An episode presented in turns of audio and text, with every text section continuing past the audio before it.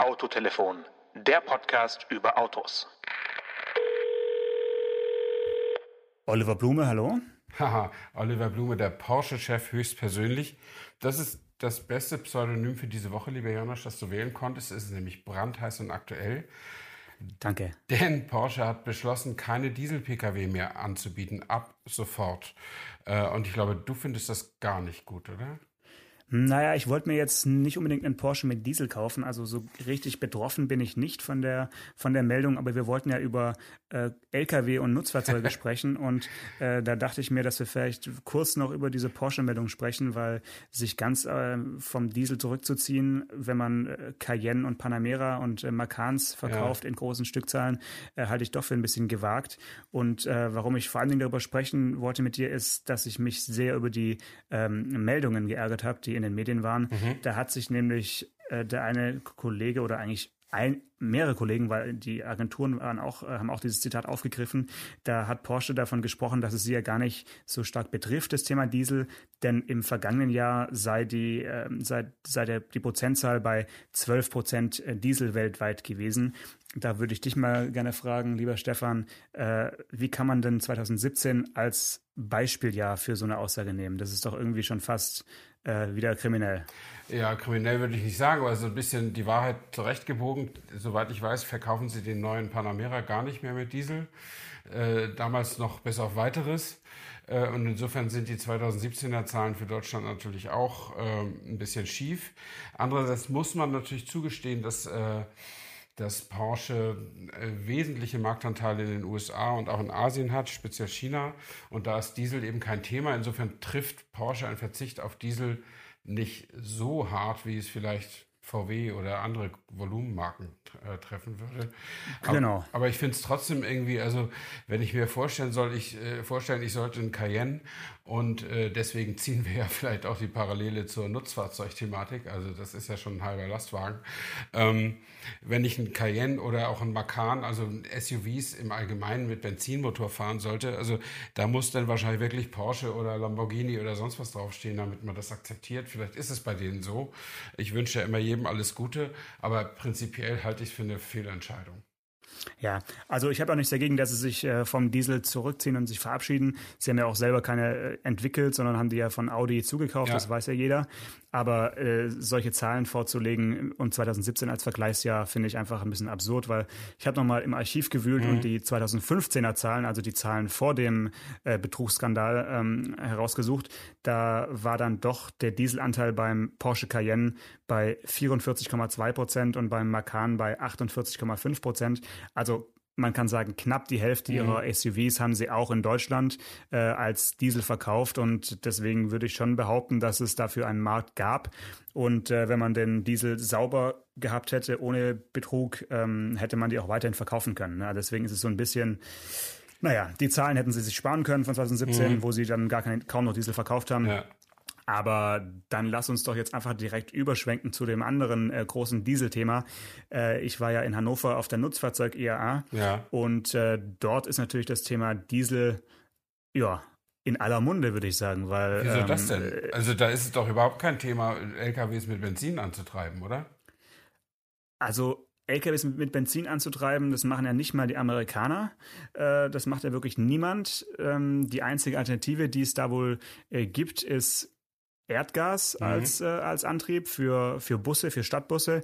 Und dann äh, wird natürlich auf vielen Ständen dort davon geträumt, den LKW zu elektrifizieren. Mhm. Alles andere ist Diesel. Also ja. wenn du da rumgelaufen bist, hast du, sag ich mal, 95 Prozent Diesel ja. gesehen ja. Unter, unter den Hauben oder den mhm. nicht vorhandenen ja, Hauben. Klar, also ich meine, du musst, wenn du, wenn du Maschinen baust, die 40 Tonnen bewegen können und die, die das mit 300 PS schaffen, dafür aber Tausende von Newtonmetern haben äh, als Drehmoment, dann, dann geht das nicht mit Benzinmotoren. Also soweit ich es weiß, aber ich glaube, die Aussage, dass es in Amerika alle Trucks auch nur mit Diesel laufen, ist nicht ganz sauber. Da gibt es, soweit ich weiß, auch benzinbetriebene Lastwagen. Ähm, aber das müssen wir vielleicht nochmal nachgucken und in die Fehlerkorrekturspalte der nächsten Folge nehmen. Also ähm, das finde ich jetzt ein bisschen hart, Stefan, dass du jetzt wirklich, um die Fehlerspalte zu füllen, solche Aussagen triffst. Also ich, ich wüsste wirklich nicht, welcher LKW mit Benzin fahren sollte und wie das funktionieren sollte. Das Drehmoment mit einem Benzinmotor ist, glaube ich, ein Ding der Unmöglichkeit. Und ähm, deswegen ist der Diesel ja in den USA auch so verpönt mhm. als äh, Pkw-Antrieb, weil es heißt, dass sowas fahren nur Trucks ja, und ähm, vielleicht noch Pickups, große Trucks, die da auch dann ja eben äh, äh, Trucks heißen heißen, diese, diese, diese leichten, ähm, das ist sozusagen der, der Diesel, das Dieselauto für die Amerikaner. Ja. Aber wir können gerne schauen und dann fürs nächste Mal nochmal gucken, ob wir in den USA ja. in irgendeinem Bundesstaat vielleicht noch ein paar Benzin-LKWs ja. finden. Also ich meine, um darauf noch eine Minute weiter rumzureiten, dass zum Beispiel dieser, dieser unheimliche Truck in dem ersten Spielberg-Film, das Duell, äh, einen Benzinmotor hatte. Aber äh, auch das werde ich bis nächste Woche nochmal nachsehen. Äh, wir können jetzt gerne weiter im Text machen. Wir können auch erstmal kurz gerne die Film- und Kinotipps einflechten. das ist gar kein Problem. Was war das für ein Truck? Äh, das war ein, also Spielbergs erster Film hatte eine ganz einfache Handlung. Ein Truck mit einem nicht sichtbaren Fahrer, man sah nur den behaarten Ellbogen, jagte einen PKW und versuchte ihn zu töten. Ähm, und das ist äh, Spannung pur bis zum Schluss, den ich dir nicht verraten möchte, denn offensichtlich kennst du den Film nicht, kann man immer noch angucken. Sehr spannend. Okay. Ähm, also ich weiß nicht, ob Nutzfahrzeuge oder LKWs für dich überhaupt irgend, äh, irgendwie charmant sind oder ob das für dich überhaupt interessant ist. Ähm, wenn nicht, müssen wir jetzt einfach trotzdem die nächsten äh, 20 Minuten darüber sprechen. Da kommst du gar nicht drum ja, herum. Ich merke schon. Ich, ich habe mich nur für dich in einen Transatlantic Long Haul Performer gesetzt, also cool. in einen äh, Truck aus den USA. Ja, hört sich gut an. Äh, der dachte ich nämlich auch, ne? Der hat ähm, 450 ähm, PS Aha. und ähm, der hat im Prinzip so eine Art ja, Zwei-Zimmer-Apartment mit hinter seiner langen Haube. Ja, sehr gut. Und ähm, damit wird dann halt so Coast to Coast vor allen Dingen gefahren und in, in Kanada irgendwelche ähm, langen Routen gefahren und ich habe mir sagen lassen, dass da oft Ehepaare äh, oder zumindest Pärchen ja. die Dinger bewegen und die da wirklich darin hausen, mhm. kann man sagen. Ähm, Wäre das was für dich, so ähm, mal mit einem großen Truck quer durch die USA zu fahren? In der Tat, das wäre schon. Also ein bisschen, äh, also ich bin ja nicht so ein Romantiker, aber diese Sache, das würde ich schon gerne mal machen. Ich hatte ja in der letzten Folge schon fallen gelassen, dass ich äh, bei der Weltpremiere des Mercedes Actros äh, anwesend war. Und da bin ich ja auch ein paar Kilometer mitgefahren als Fahrgast. Äh, also wenn Sie da hinter, hinter den, den Vordersitzen nicht schlafen, kann man da auch normal sitzen. Ähm, und das ist schon ziemlich cool, in so einem Riesending da durch die Gegend zu fahren. Also das, das Bild vom König der Landstraße, das ist schon nicht ganz unberechtigt. Und äh, in den USA, in diesen langen geradeausstrecken, äh, warum nicht? Und dass da jemand seine Familie oder seine Frau mitnehmen will, wenn der wochenlang nicht zu Hause ist, halte ich durchaus für verständlich. Und die Amerikaner haben ja das vielleicht noch zu sagen, auch einen ganz anderen Geist, was, äh, äh, was Flexibilität, also örtliche Flexibilität angeht. Da sind, sind ja viele mit Mobile Homes äh, unterwegs, also mit diesen Häusern, die man auch versetzen kann, wenn man, wenn man um, äh, umzieht und so. Und äh, das kann ich mir durchaus vorstellen, dass das auf dem amerikanischen Truckermarkt äh, eine ganz wichtige Ausstattung ist, so eine wohnungsähnliche Fahrerkabine. Ja, also da kannst du wirklich drin, drin wohnen, also komplett. Äh, Küche habe ich jetzt keine gesehen, die lässt sich wahrscheinlich irgendwo rausklappen.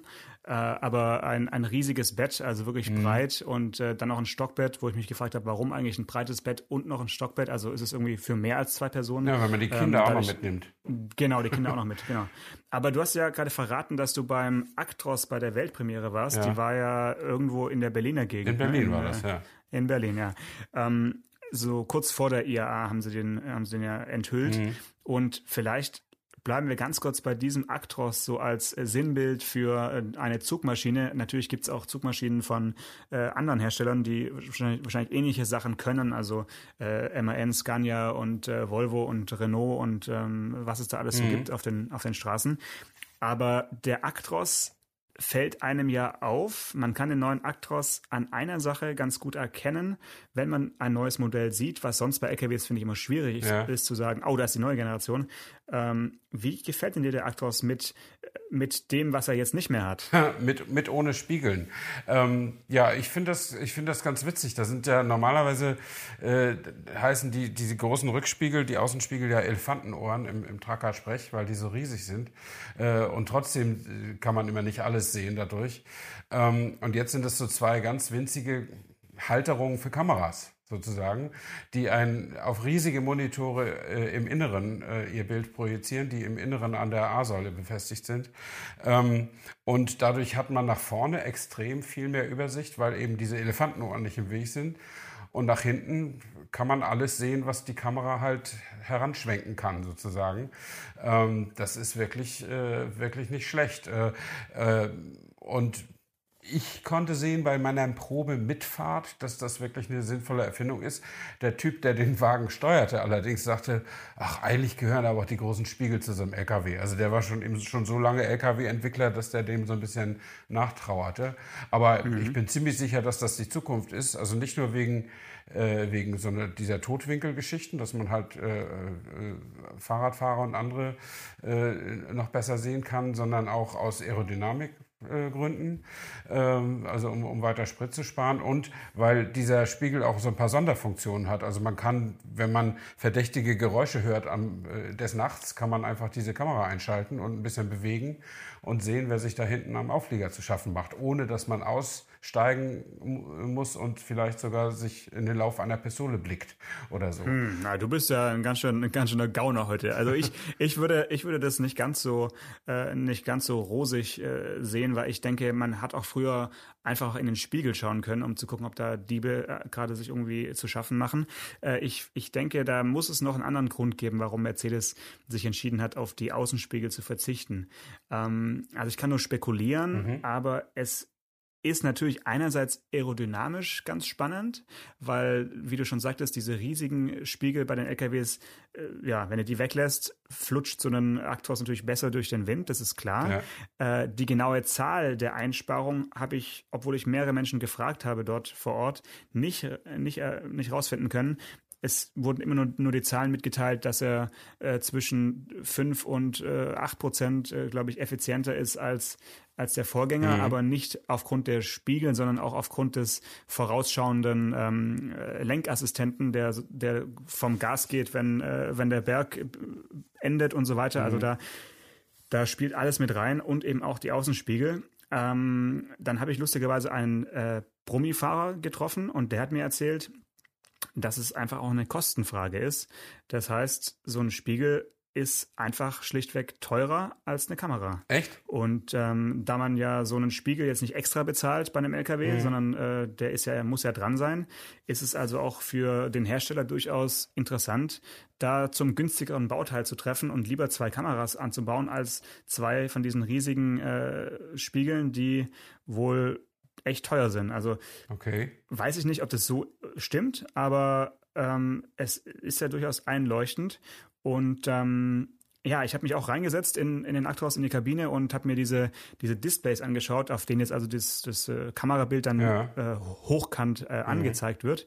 Und da ist mir aufgefallen, dass da ja im Prinzip auch Bauteile verwendet werden, die wir aus dem Pkw kennen. Da hat man ein, so wie ich das einschätze, einfach das Display aus dem Mercedes äh, Pkw-Bereich, also ich würde mal sagen aus der S-Klasse oder mhm. E-Klasse einfach genommen und äh, hochkant hingeschraubt und das ist jetzt dann im Prinzip der Bildschirm für den Trucker und ansonsten ist ja auch da innen drin einiges äh, digitalisiert worden, mhm. also auch das ganze Cockpit, die Rundinstrumente sind alles jetzt ist alles digital.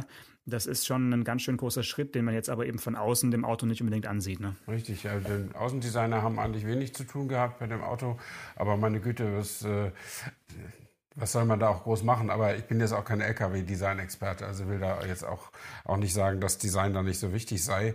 Ähm, ich glaube ja. schlicht und ergreifend, die haben den Aufwand gespart, den ein Redesign auch noch gekostet hätte, weil sie ja technisch tatsächlich eine ganze Menge gemacht haben. Die, die, diese Digitalisierung ist ja auch nicht zum, zum Nulltarif zu haben. Und im Übrigen äh, zu den Kosten für die Außenspiegel. Mit Sicherheit sind die Kameras billiger als die großen Spiegel, aber die großen Bildschirme äh, innen drin, die kosten ja auch ein bisschen Geld. Also, das stimmt, ne? das stimmt. Aber die werden wahrscheinlich nicht so oft abgefahren. Nee, die werden gar äh, wie, nicht wie abgefahren. Die Außenspiegel, die Außenspiegel ja. werden ja schon auf, äh, häufig abgefahren. Mhm. Das ist wahrscheinlich das häufigste Ersatzteil bei so einem LKW sind wahrscheinlich die Außenspiegel. Das kann schon ähm, sein. Aber das sind alles nur Spekulationen. Mhm. Ich wollte noch einen Satz zum Design sagen. Ich habe schon auch gesehen, dass äh, Gordon Wagoner äh, ein Foto gepostet hat auf Instagram, Aha. wo er auch den Actros als hot and cool natürlich bezeichnet hat. Also äh, aus seiner Sicht ist das Auto durchaus auch ein Designobjekt.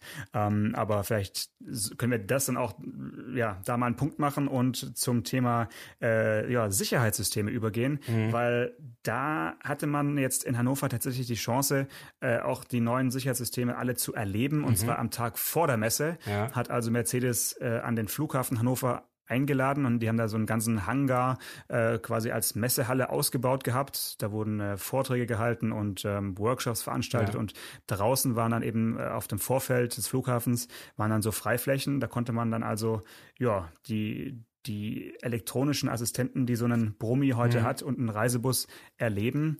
Äh, ich weiß nicht, ob du auch schon mal in so einem äh, Promi mitgefahren bist und mal so eine Vollbremsung erlebt hast. Also das ist dann doch was anderes als mhm. ein City Safety Assistent in einem PKW.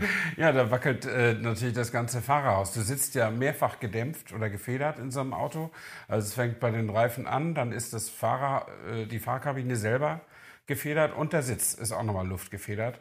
Äh, und das Ganze kommt natürlich ganz schön in Schwingung, wenn, wenn der Wagen eine Vollbremsung macht. Das habe ich auch schon mal miterlebt, ja. Ja, und äh, wenn es beladen ist, äh, schieben dann halt auch bis zu 40 Tonnen. Ja. Also äh, da von hinten, das ja, ist schon richtig. unheimlich. Mhm. Ähm, was ich ganz interessant fand, war die Tatsache, dass der Bremsassistent, der jetzt ja im Actros mittlerweile die fünfte Generation mhm. äh, erreicht hat, ähm, in dem LKW anders abgestimmt ist als beispielsweise in einem Reisebus oder sogar in einem normalen ähm, äh, ja, Omnibus, also okay. äh, für, den, für den Stadtbusverkehr. Da sind also ganz klare Feinheiten zu spüren, einfach andere Bremspunkte und immer auch mit, mit Blick auf die Passagiere, die an Bord sind, weil in einem Bus, in dem Passagiere stehen, kann man halt einfach nicht im letzten Moment bremsen, weil sonst landen einfach alle vorne beim Fahrer. Ja. Du, das habe ich mal gesehen, als es noch keine Bremsassistenten gab. Da habe ich in Hamburg mal in so einem Stadtbus gestanden und irgendein Depp ist dann an der Haltestelle noch schnell auf die Straße gelaufen und der Busfahrer musste bremsen. Und da ist so eine, echt so eine alte Oma, ist irgendwie fünf Meter durch den Fahrgastraum geflogen und dann sehr unsanft äh, auf dem Gesicht gelandet. Äh, also das möchte man auch nicht erleben, das wünscht man keinem. Also offensichtlich bremsen dann die Busse nicht so hart wie die Lkw mit, mit Stückgut, oder wie darf ich das verstehen? Genau, die fangen also schon früher an zu bremsen, äh, die Reisebusse. Äh, da geht man davon aus, dass die Leute angeschnallt sind mhm. in Reisebussen. Ich kann es immer noch mal sagen, wer also Fernbus fährt oh, oh, und da einen Gurt am Sitz vorfindet, den kann man durchaus auch benutzen, weil im Fall der Fälle, dass mal eine Notbremsung erfolgt, mhm. äh, ist der Bus und die Elektronik so ausgelegt, als wären alle angeschnallt. Ja. Das heißt, er kann die Bremse also etwas heftiger reinhauen mhm. als in einem Stadtbus, wo ja, eben okay. niemand angeschnallt ist. Und äh, beim Stadtbus äh, bremst der Bus auch nicht komplett automatisch, sondern er gibt nur einen äh, Impuls, also akustisch und optisch mhm. und auch einen kurzen Rüttler am Sitz. Und ja. dann muss der Fahrer selber noch aufs Bremspedal drücken, um eben ja zu verhindern, dass äh, die Bremsung zu hart erfolgt. Und man möchte hier den Fahrer eben auch nicht, äh, nicht zu sehr bevormunden. Das äh, fand ich äußerst spannend, ja. weil das System jetzt auch erstmals, und da habe ich mich auch sehr drüber gefreut, weil ich wusste, dass du ja auch sehr gerne Fahrrad fährst, ähm, dass der Abbiegeassistent, über den ja, ja, in den letzten Monaten viel gesprochen wurde, äh, jetzt auch mal erlebbar war. Da ähm, waren sowohl ein, ein Actros als auch ein Citaro, also ein Stadtbus und als auch ein äh, Setra Doppeldecker mhm. Reisebus, waren also dort ausgestattet mit diesem Abbiegeassistenten, der mit normaler Radartechnik einfach nach rechts in den toten Winkel mhm. äh, strahlt, wo der Fahrer also auch mit den neuen Außenspiegelkameras oder mit den Spiegeln einfach nicht genau. sieht, wenn sich da ein Fahrradfahrer äh, mit einer gewissen Geschwindigkeit nähert. Und äh, nehmen wir mal an, es ist eine rote Ampel, der Bus steht dort, es wird grün, ein Fahrradfahrer kommt, weil er sieht, es wird grün, also mit mhm. Tempo 15 oder so da angefahren und der Bus möchte aber abbiegen. Dann kriegt der Fahrer jetzt künftig, wenn das System eben an Bord ist, auch über den Außenspiegel, so ähnlich wie eine Totwinkelwarner im Pkw, erst so eine blinkende Anzeige, dann rot und dann noch einen kleinen, eine Vibration am Sitz und kann dann eben auch bremsen. Und da fuhr also ein, eine junge Frau den ganzen Tag immer auf dem Fahrrad so eine, so ein Kreis und ja. ist also immer diese Ampel angefahren und also vor der habe ich riesigen Respekt, weil tatsächlich da ja alle, weiß ich nicht, 20 Sekunden kam da also ein, ein Demonstrationsbus an, der dann immer eine Vollbremsung eingelegt hat für sie. Also Hut ab vor der, ja. vor der jungen Frau, die da wirklich todesmutig ihre, ihre Kreise drehte. Ja. Aber es ist, es ist gut gegangen. Ne? Und ja. dieses System ja, kann man nur sagen, wäre wünschenswert für wirklich jedes Nutzfahrzeug, was sich im urbanen Raum bewegt. Ja. Also da bin ich auch deiner Meinung. Ich hatte ja neulich äh, den, den Mercedes-Truck-Chef auch darauf angesprochen und er war dann so ein bisschen unwirsch und meinte, äh, schließlich hätten, wären sie die Einzigen, die sowas schon hätten und äh, er verstehe gar nicht die Fragen, warum das nicht serienmäßig sei. Soll doch der Gesetzgeber das verpflichten, dann werde man ja sehen, wer das noch liefern könne. Ähm, mhm. Und äh, ja, einerseits äh, kann ich den Ärger verstehen, wenn man so einen Technikvorsprung hat und dann noch angenervt wird, warum man das nicht serienmäßig macht. Das ärgert dann auch. Andererseits diese Dinger sind so teuer, diese, diese Trucks, äh, da rechnen wir irgendwas, je nach Ausführung, bis zu 250.000 für die Zugmaschine oder noch mehr. Da kann man auch dann mal 3.000 Euro für so ein Abbiegedings da ausgeben. Ich finde im Übrigen auch, dass, dass, dass ein jeder Spediteur dieses Geld wirklich locker machen sollte. Äh, und ich hörte gestern oder vorgestern erst irgendwo in den Nachrichten, dass der Berliner Senat, stell dir vor, der rot-rot-grüne Senat hat auch mal eine gute Idee, der möchte für seine städtischen Lkw die Abbiege Assistenten nachrüsten, immerhin. Ah, sehr gut. Okay, jetzt hast du zwei Zahlen genannt, die kann ich gleich äh, präzisieren. Mhm. Natürlich hat mich interessiert, ob der Abbiegeassistent künftig Serienausstattung ist oder ein Extra. Mhm. Und natürlich ist es ein Extra. Und äh, der Preis wird zwar nicht äh, kommuniziert, weil es gibt im Nutzfahrzeugbereich, wie ich gelernt habe, keine Preislisten, sondern das wird wahrscheinlich so nachverhandelt und je nachdem, wie, wie, wie viel ja. du nimmst und so. Ne? Also richtig, musst du erstmal zum, zum Abendessen treffen bei mhm. Fabiano, um äh, da mal irgendwie das zu besprechen. Jedenfalls, äh, Hausnummer 1200 Euro kostet ja. der Abbiegeassistent. Also das muss doch möglich und sein. Das äh, wünscht man sich, dass äh, da auch Spediteure und äh, vor allen Dingen Verkehrsbetriebe mhm. äh, irgendwie mit gutem Beispiel vorangehen.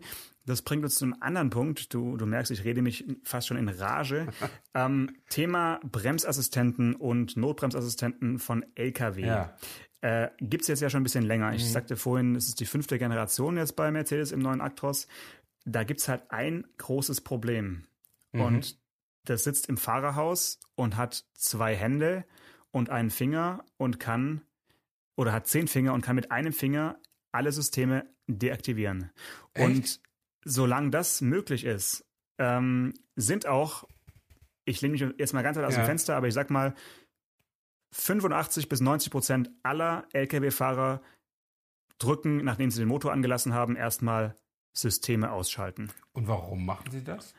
Ja, das ist äh, eine gute Frage. Ich habe mich dazu mit einem Lkw-Fahrlehrer unterhalten, ja. der also äh, versucht, ähm, fähiges Personal auf die Autobahn mhm. zu bringen. Und ähm, der hat mir erzählt, dass äh, das einfach ein gewisses Technikmisstrauen ist der Menschen, die äh, auf der Autobahn leben in dem Führerstand, mhm. die ähm, mit den frühen Generationen dieser Notbremsassistenten ein, zwei schlechte Erlebnisse gemacht haben. Also stell dir vor, du fährst mit einem LKW Tempomat äh, an einer Autobahnausfahrt vorbei und bei der, beim Beschleunigungsstreifen drückt also ein Kleinwagen äh, an dir vorbei, mhm. etwas knapp, aber durchaus äh, im äh, legalen Bereich und der Notbremsassistent haut die Vollbremse rein und du, du landest ja. mir nichts, dir nichts im Gurt an der, an der Scheibe und erschrickst dich des Todes. Ja. Und das machst du halt einmal und vielleicht noch ein zweites Mal und spätestens nach dem zweiten Mal sagst du, äh, ausschalten möchte ich nicht. So.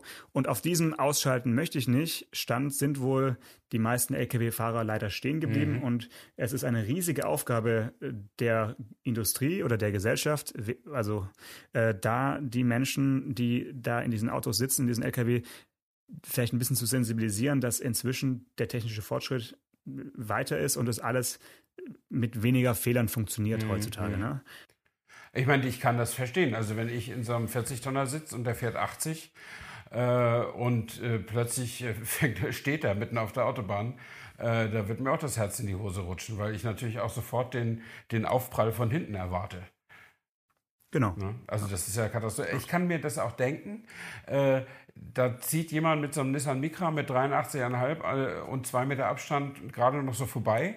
Und ich als Bummifahrer kann das ja gut beurteilen. Und ich gehe ja nicht vom Gas. Die Tracker gehen ja nie vom Gas, um den Spritverbrauch äh, gering zu halten. Und, und ja. die sehen ja auch, dass das dann noch klappt. Und wenn der Mikrafahrer dann ein bisschen Angst kriegt, weil er in den Rückspiel guckt und da auf, auf zwei Meter Größe den Mercedes-Stern sieht, dann sagt sich der Tracker wahrscheinlich auch, geschieht dir recht, was scherst du so, so, so, so knapp vor mir ein? Ähm, aber dann sagt natürlich so ein System, dass auf, dass auf keinen Fall ein Unfall den es vermeiden hätte können, äh, ignorieren dürfte, sagte im System natürlich im Zweifel gegen den Angeklagten sozusagen. Ja? Äh, und dann hat man den Salat. Das ist, schon, das ist schon schlecht. Und sagt denn, kann denn die Industrie glaubhaft machen, dass Generation 5 jetzt sehr viel feinfühliger ist? Ähm, sie behauptet es zumindest und ähm, kann es wahrscheinlich auch nachweisen. Also die sind halt sensibler, können nicht nur auf stehende und, ja. und sich bewegende Objekte, sondern eben mittlerweile auch auf Fußgänger mhm. und also alles Mögliche reagieren. Das ist schon, äh, denke ich, deutlich besser als, als anfangs. Aber der Schrecken sitzt wohl so tief, dass es eben äh, nach wie vor viel ausgeschaltet wird ja. und äh, das merkt ja auch keiner. Also ich glaube, es wird irgendwo im, im äh, Fahrtenbuch oder irgendwo mhm. wird es wahrscheinlich auch aufgezeichnet, ob er jetzt an oder aus war, ja. einfach aus, aus rechtlichen Gründen. Aber es ist halt nicht verboten, mhm. äh, den auszuschalten. Ja, ne? Also ja. von dem her sollte man äh, auf jeden Fall wissen als äh, Autofahrer oder auch Mitfahrer, dass auf der Autobahn zwar heute schon viele LKWs solche Systeme an Bord haben, mhm. aber leider bei vielen ja. es deaktiviert ist. Ja. Das finde ich interessant, das habe ich noch nicht gewusst. Da lernt man mal was bei uns im Podcast, also ich jedenfalls. Das freut mich. ähm, ich habe noch, noch, noch eine kleine andere Aufgabe für dich. Ja. Und zwar äh, bist du in letzter Zeit in, in, Norddeutschland auf einer Autobahn unterwegs gewesen oder im Großraum Frankfurt und hast vielleicht so komische Baustellen gesehen, wo so Masten errichtet wurden am Straßenrand? Also eher war ich in Norddeutschland unterwegs als in, im Raum Frankfurt, aber die Masten habe ich nicht gesehen. Sorry. Okay, also ich bin da jetzt zweimal dran vorbeigefahren auf dem Weg zum Frankfurter Flughafen mhm. Und es gibt wohl an zwei oder sogar drei Stellen in Deutschland äh, jetzt so Demostrecken äh, für LKWs mit Oberleitung. Du hast Nein. ja vorhin gefragt, doch, doch. Du hast ja vorhin gefragt, äh, ob äh, sich alles um den Diesel dreht. Ja. Und da hatte ich ja schon angekündigt, dass also die Elektrifizierung auf Teufel komm raus auch beim äh, LKW stattfinden soll. Und ein Projekt ist eben äh, das äh, Pilotprojekt E-Highway, ja. so heißt das Ganze. Und zwar gibt's da eben Testabschnitte an der A5. Und da hatte ich mich schon ein bisschen gewundert, weil die Strecke äh, sieht jetzt nicht so richtig ähm, lang aus. Mhm. Also ich weiß jetzt nicht, wie viele Kilometer, kannst du gerne nachschauen. Ich, ich würde jetzt mal schätzen, acht Kilometer sind es mhm. vielleicht. Ja, zum Und, Testen reicht das ja. Ja, gut, aber die bauen jetzt auf der rechten Seite mhm. der Autobahn diese Oberleitung.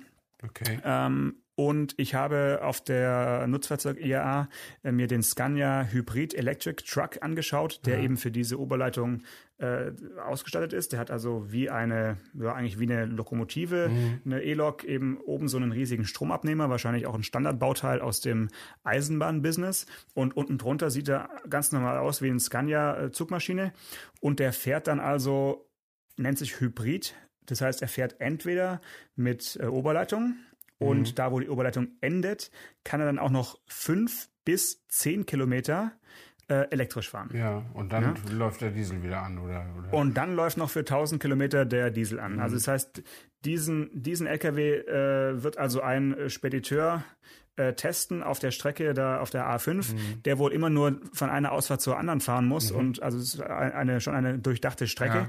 Aber was da an an Infrastruktur jetzt in ein Pilotprojekt investiert wird, finde ich schon äh, ein bisschen absonderlich, weil es gibt ja durchaus andere Länder, die mit Oberleitungs-Lkw viele, viele Erfahrungen haben. Und warum man da jetzt noch einen deutschen Versuch starten muss, hat sich mir jetzt nicht so ganz erschlossen. Wo, also ich weiß, dass es Oberleitungsbusse gibt in manchen Ländern, aber Oberleitungs-Lkw gibt es auch?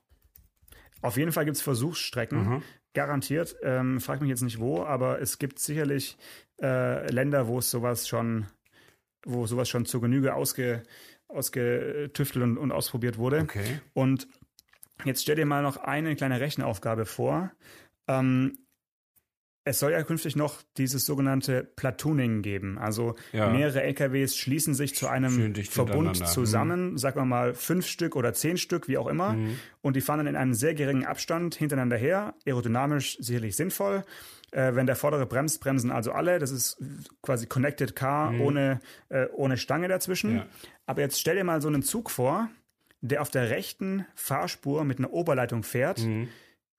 Wo bitte möchtest du da noch die Ausfahrt benutzen können als Pkw-Fahrer? Ach so. ja, denn äh, klar, dann ist der, dann ist der LKW jetzt nicht 30 Meter lang oder oder wie, nee, wie lang sind die heute 20 ungefähr, sondern dann ist er, wenn er 5 sind, 100 Meter lang. Äh, ja. Da musst du dir das mit dem Überholen rechtzeitig überlegen. Das stimmt schon. Ja. Ja, oder wie wäre es denn damit? Wir packen alle autonom fahrenden Fahrzeuge, inklusive LKW, auf die linke Spur. Ja, ja, super. Und da überholen die uns alle, oder wie? Nee, da fahren die langsam. Ach so, Aber, ach so. Ja, ja, und wie kommen die runter von der Autobahn? Ja, mit durchblinken.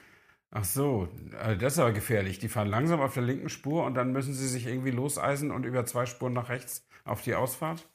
Also ich würde meine Hand dafür ins Feuer legen, dass wenn wir eines Tages autonomes Fahren haben, wird es so sein, weil du kannst doch nicht äh, Platooning auf der rechten Spur machen, wo du Ausfahrten mhm. und Einfahrten äh, organisieren musst. Und jetzt wundere ich mich halt, dass das Land oder der Bund wahrscheinlich in dem Fall eine Teststrecke baut für, für viele Millionen mhm. äh, auf der rechten Spur, die sie dann, wenn die Autos mal intelligenter vernetzt fahren, wieder abbauen können und wieder umbauen können. Also das ist für mich irgendwie ein großes Rätsel. Ja. Ja, also, also mir scheint das auch äh, ein riesiger Aufwand zu sein, aber meine Güte, wir sind, äh, das ist ja, das ist ja letztlich das Problem bei all diesen alternativen Lösungen. Es muss in, irgendwie immer, es reicht ja nicht, was für neue Pkw oder Lkw zu erfinden, sondern es muss ja auch für die Millionen und zig Millionen, die es schon gibt, irgendwie noch eine nachrüstbare Lösung gefunden werden oder eine Lösung, dass beide Systeme friedlich zusammen existieren können. Und das ist natürlich in so hochentwickelten Märkten mit zig Millionen, also bei Lkw weiß ich die Zahlen nicht, aber Pkw sind es ja ungefähr 45 Millionen in Deutschland. Die gibt es ja alle schon und die müssen ja irgendwie auch noch mitmachen dürfen, wenn die neuen elektrischen autonomen Autos alle auf den Markt kommen. Ähm, das ist sicher noch eine ziemliche Gedankenaufgabe.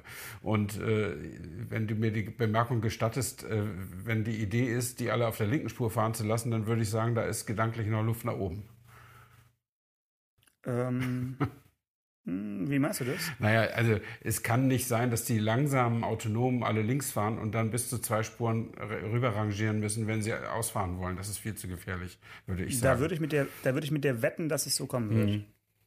Weil auch wenn du es nicht wahrhaben möchtest, wir werden halt dann irgendwann auch nicht mehr 200 fahren können, wenn wir nee. gemischt mit Natürlich. autonomen Autos fahren. Natürlich. Und wenn, wenn dann die autonomen Autos meinetwegen 90 fahren oder 80 äh, und die anderen alle 110 oder 120, dann ist das Delta so mhm. überschaubar, dass es irgendwie funktionieren wird. Aber das ist jetzt wirklich in die Kristallkugel geguckt. Ja. Nur ich, ich gehe davon aus, dass es, dass es dazu kommen wird, dass wir die inneren Spuren einer, einer mehrspurigen Straße für autonome und ähm, Verbund, im Verbund fahrende Autos reservieren werden und nicht die rechte Spur. Mhm, mhm. ähm, aber wir werden es ja vielleicht äh, sehen, wie, wie es kommt. Eine Sache, die noch mehr in der Gegenwart spielt, die ich noch vielleicht zum Schluss gerne ja. loswerden wollen würde, ist äh, das Thema Street Scooter. Klingelt da bei dir was? Äh, ich kenne Autoscooter, aber Street Scooter, äh, ja, ist das ein Motorroller oder, oder? Ja, denkt man, ne? Street Scooter ist diese, ähm, dieses Unternehmen des ähm, Professors der, der Uni Aachen und von DHL, die also diese etwas unsäglichen DHL Elektro-Ausfahr ja. LKWs mhm. bauen. Die heißen komischerweise Street Scooter, obwohl sie mit einem äh, Tretroller nichts äh, ja. zu tun haben. Und ähm, die haben jetzt also, habe ich bei, äh, bei Ford auf dem Stand gelernt, haben also äh, jetzt da sie gemerkt haben, dass ihre bisherigen Autos ein bisschen zu klein sind mhm. und sie brauchen also größere, haben sie sich jetzt entschieden, mit Ford zusammenzuarbeiten. Und ähm, die kaufen jetzt bei Ford die nackte Karosse äh, des Transit ja. ein, der ja, wie wir beide wissen, in der Türkei produziert wird. Mhm. Und ähm, lassen dann bei Ford in, in Köln ähm, ihren eigenen Elektrostrang dort einbauen und bauen dann hinten eben diesen, diesen äh, Karton drauf, den man so kennt, diesen, okay. diesen Kasten. Äh, also fahren wirklich in wenigen Wochen geht es los, fahren jetzt also dann äh, umgelabelte Elektrotransits durch Deutschland. Mhm. Äh, DHL drückt da ziemlich aufs Tempo. Die wollen das Weihnachts Weihnachtsgeschäft in den Großstädten schon damit abwickeln dieses Jahr. Mhm. Ähm, und es steht vorne Street Scooter drauf und innen drin ist aber ein, ein Ford Cockpit. Fand ich höchst, höchst spannend, dass es da tatsächlich also so einen, ich möchte schon sagen, Start-up-Unternehmen in Deutschland gibt der gemeinsam mit DHL, und DHL ist ja auch der äh, quasi Miteigentümer von Street Scooter, mhm. ähm, dass die jetzt also da Autos en masse produzieren und ähm, die Hersteller eigentlich so ein bisschen, ja, gucken ins Leere, ne? Außer Ford, die, die sich die Sache zu, zu eigen machen, offensichtlich. Oder zumindest äh, als Lieferant fungieren können, immerhin noch. Naja, aber es ist trotzdem irgendwie ein Schlag ins Gesicht für alle Nutzfahrzeughersteller, die, die etabliert sind, dass es also jetzt ein kleines Unternehmen geschafft hat, einfach von in so kurzer Zeit fahrfähige, ich möchte es gar nicht Fahrzeuge nennen, sondern vielleicht eher so Werkzeuge mhm. auf Rädern äh, zu produzieren, die ähm, ja da jetzt eben einfach mal selbst gebaut wurden mhm. und diesen, diesen Zweck, den sie erfüllen sollen, offensichtlich auch ganz, äh, ganz gut erfüllen. Ja. Also wobei man, fand ich beeindruckend. Wobei man hoffen muss, dass die diese neuen Street Scooter Modelle auf Transitbasis äh, oder im Transitgehäuse äh, hoffentlich besser laufen als die, die es bisher gibt. Weil was man im Netz so liest von den armen Menschen, die die fahren müssen, äh, die sind nicht alle so super hoch erfreut. Ich glaube, fast niemand ist da erfreut, da gebe ich dir recht. Ähm, die sind auch da konnte ich mich nochmal reinsetzen in so einen, in so einen kleinen Street Scooter. Die sind wirklich, äh, also man ist schockiert, wenn man sich da reinsetzt als hm. nicht als nicht Postbote, ja. weil da drin hast du wirklich scharfe Kanten, äh, Spaltmaße, dass du auch noch mit Arbeitshandschuhen reinfassen mhm. kannst. Also das ist wirklich komplett handgedengelt. Ähm, aber ich habe mir sagen lassen, die Tatsache, dass die Dinger weder Klimaanlage noch Heizung haben, oh, ist, ist gar nicht so schlecht äh, ist auch so gewollt, ist auch Vorgabe von äh, DHL, ja, weil hätten sie, sie eins, Strom. Das auch, aber äh, hätten sie eins von beiden, äh, wäre wär wohl die Krankheitsrate der, der Zusteller wesentlich höher, okay. weil die ja andauernd aussteigen, einsteigen, aussteigen, so. einsteigen. Das heißt, die sollen sich eigentlich so anziehen, dass sie den aktuellen Tagestemperaturen entsprechend gekleidet Ach sind so. und äh, sich nicht immer in ihr gekühltes oder äh, ja. gewärmtes Autochen zurückziehen. Okay. Ähm, fand ich dann ganz einleuchtend, mhm. weil ich habe auch irgendwann mal gelesen, oh, die haben ja weder Klimaanlage noch Heizung und was für ein Skandal.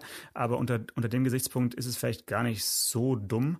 Ähm, vielleicht können wir dazu mal einen Zusteller, der natürlich anonym bleiben darf, äh, mal befragen, wie das wirklich so ist, mhm. so ein eine Woche mit einem Street-Scooter in Stuttgart äh, die Hügel hoch und runter zu fahren. ja, möglicherweise. Ja, also das war dein, das war dein Besuch in der Welt der, der Nutzfahrzeuge. Ähm, äh, ich muss gestehen, dass ich äh, in meinem ganzen Leben ein einziges Mal auf der IAA in Hannover war und es hat mich nicht so im Herzen bewegt. Ähm, aber ich habe, äh, und, und deswegen habe ich auch in meiner Berichterstattung von Lkw-Themen Abstand genommen. Nur an, an eine Sache äh, kann ich mich erinnern. Ich bin mal auf abgesperrter Strecke so einen Tanklastzug gefahren mit Wasser drin statt Benzin, Gottlob.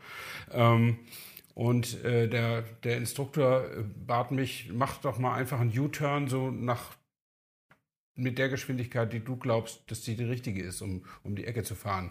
Und als ich so auf der Hälfte der, der Kurve war, bat er mich dann mal hinten in, in den Rückspiegel zu gucken und dann sah ich, dass der Hänger am Kippen war.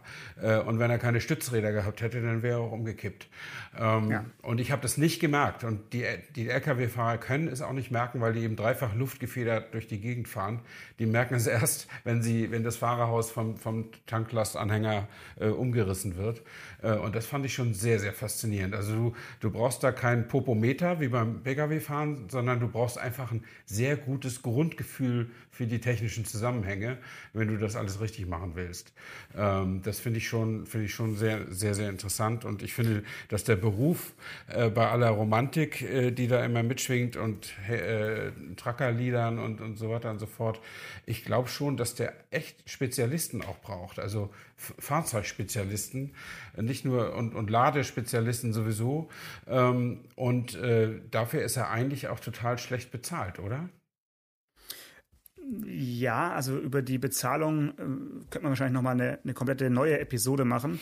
Vielleicht müssen wir wirklich mal aus einem äh, Führerstand oder aus einem Fahrerhaus eines LKWs eine, eine Folge aufnehmen. Ich weiß nicht, nicht sofort, aber mhm. vielleicht in, in einem halben Jahr. Ähm, weil natürlich ist der Beruf Brummifahrer in Deutschland jetzt nicht der angesehenste, aber ähm, hat eine enorme Verantwortung und äh, ist natürlich auch im Dauerstress.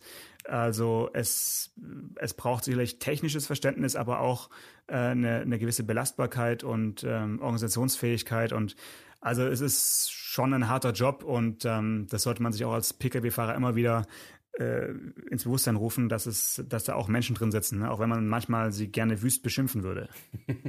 ja, wenn die etwa so. Obwohl ich finde ja, dass sie sich im Stau, äh, den sie ja zum Teil auch mit verursachen, aber dass sie sich im Stau ganz oft total vorbildlich verhalten. Man hat ganz oft so auf einer dreispurigen Autobahn zum Beispiel, dass da irgendwie, man merkt, es verdichtet sich, der Verkehrsfunk hat vielleicht auch gesagt, da in fünf Kilometern fängt der Stau an und dann stehen die schon alle hintereinander auf der rechten Seite, auf der rechten Spur, die LKW, während auf Mitte und links die Pkw noch fahren. Und mhm. irgendwann stauen sich dann auch die PKWs. Aber die Lkw-Fahrer sind schon Kilometer dahinter haben sie sich in ihr Schicksal ergeben und haben eine Reihe auf der rechten Spur gebildet. Und äh, das nötigt mir großen Respekt ab, muss ich sagen. Die, ich meine, das wäre ja auch nicht illegal, einfach auf der mittleren Spur so lange mit den Pkw weiterzufahren, bis die sich auch stauen. Ähm, das, äh, und ich habe auch das Gefühl, das ist ein neues Verhalten. Oder habe ich irgendwas in der Gesetzgebung nicht mitbekommen? Müssen die das jetzt so machen? Wahrscheinlich, wahrscheinlich müssen sie es oder es ist irgendein ungeschriebenes Gesetz hm. und ähm, sie sind absolute Outlaws, wenn sie es nicht machen. ähm, aber du hast recht, es ist mir auch in den letzten Jahren immer häufiger aufgefallen, dass dann so Lkw-Staus wesentlich früher anfangen, bevor dann der Pkw-Stau beginnt. Hm. Das ist schon so, hm. ja. ja. Ja, ähm, du kannst mir auf jeden Fall auch noch äh, gutes Gelingen beim äh, Fahren eines technisch anspruchsvollen Fahrzeugs wünschen, ähm, denn ich werde jetzt das Wochenende in einem glaube ich, zum ersten Mal so lange Zeit in einem Auto des Baujahres 1938 unterwegs wow. sein. Und da komme ich mir jetzt beim wirklich auch schon vor wie so ein, wie so ein Promifahrer. Und was ist das? Magst du schon sagen? Äh, das äh, kann ich schon verraten. Äh, das ist ein Opel Admiral. Cool. Und äh, 75 PS und die atemberaubende Höchstgeschwindigkeit von 132. Also ich möchte niemals mit diesem äh, Oldtimer nee. 132 fahren. Nee, also drück mir die Daumen, mhm. dass ich diversen diverse Pässe, die ich auf dem im Schwarzwald äh, hinter mich bringen ja. muss, äh, auf jeden Fall nicht so schnell werde, weil ja. ähm, äh, das Schöne an dem Fahrzeug ist, man man muss wirklich Wasser, Öl und auch Bremsflüssigkeit immer wieder kontrollieren. Mhm. Äh, und um die Bremsflüssigkeit zu kontrollieren, muss man ein kleines äh, Bodenblech, ein Kläppchen unter dem äh, im Fußraum des Fahrers öffnen. Okay. Also es ist alles sehr, sehr abenteuerlich. Ja. Ich hoffe, dass ich davon dann äh, vielleicht nächste Woche ein bisschen was berichten kann. Ja. Ähm, absolut. Ich bin auf jeden Fall schon sehr, sehr aufgeregt. Ja. Also einen Profi-Tipp kann ich dir geben: dreimal früher anfangen zu bremsen, als du denkst. Okay, ich werde versuchen, nur mit der Motorbremse zu bremsen. Das wird wahrscheinlich nicht reichen, aber die Dinger bremsen einfach nicht, die alten Autos. Da muss man echt früh anfangen. Äh, okay, dann sind wir eigentlich durch und können zur Fehlerkorrekturspalte kommen, oder? Wenn du da noch was hast. Ich habe was von der los. letzten Woche. Wir haben das ja. Kurz und knackig. Genau, kurz und knackig. Vielleicht, um aber nochmal hier äh, unsere Lernfähigkeit zu demonstrieren. Wir haben ja letzte Woche schon äh, äh, Fehler korrigiert, aber ganz am Anfang der Folge. Und das fanden wir jetzt doch irgendwie schlecht. Das machen wir es am Ende der Folge. Ähm, ja. Ich hatte letzte Folge gesagt, dass man einen Porsche 911 nicht unter 100.000 Euro bekommen kann. Das ist Buh. tatsächlich falsch. Der kostet 97.914 Euro, weil man ihn so kauft, wie er eben in Basisversion angeboten wird. Wird wahrscheinlich nicht keiner machen, aber nur um der Wahrheit hier die Ehre zu geben. Und was ich auch gesagt hatte, war, dass es eine gesetzliche Pflicht für Airbags in Autos gibt. Aber nein, die sind alle freiwillig eingebaut. Ähm, die Kraft des Marktes und des Konkurrenzdrucks hat, das, hat die Hersteller veranlasst, äh, die Dinger einzubauen, bevor der Gesetzgeber sich da engagiert. Und nun muss er es nicht mehr. Äh, außer Lada, die ignorieren das bei ihrem 4x4, über den wir letzte Woche gesprochen haben. Ähm, ja, ich sehe gerade, Oliver Blume nickt anerkennend. äh, beides korrekt. Vielen Dank, genau. Stefan, für diese, fürs Ausbügeln dieser beiden äh, Unebenheiten. Äh, Finde ich super. Das ist doch schön. Da haben wir noch was, habe ich auch noch was gelernt jetzt im, im, Nachhinein. Also wir sollten vielleicht überlegen, wirklich auch äh, pädagogisch ähm, da nochmal weiterzumachen. Ja. Finde ich sehr gut. Mehr ja. Fehler machen können wir mehr korrigieren. Genau, okay. super. In diesem Sinne. Bis nächste Woche. Ähm, gute Reise und wir hören uns nächste Woche. Bis dann, danke, ciao. Autotelefon, der Podcast über Autos. Mit Stefan Anker und Paul Janosch Ersing.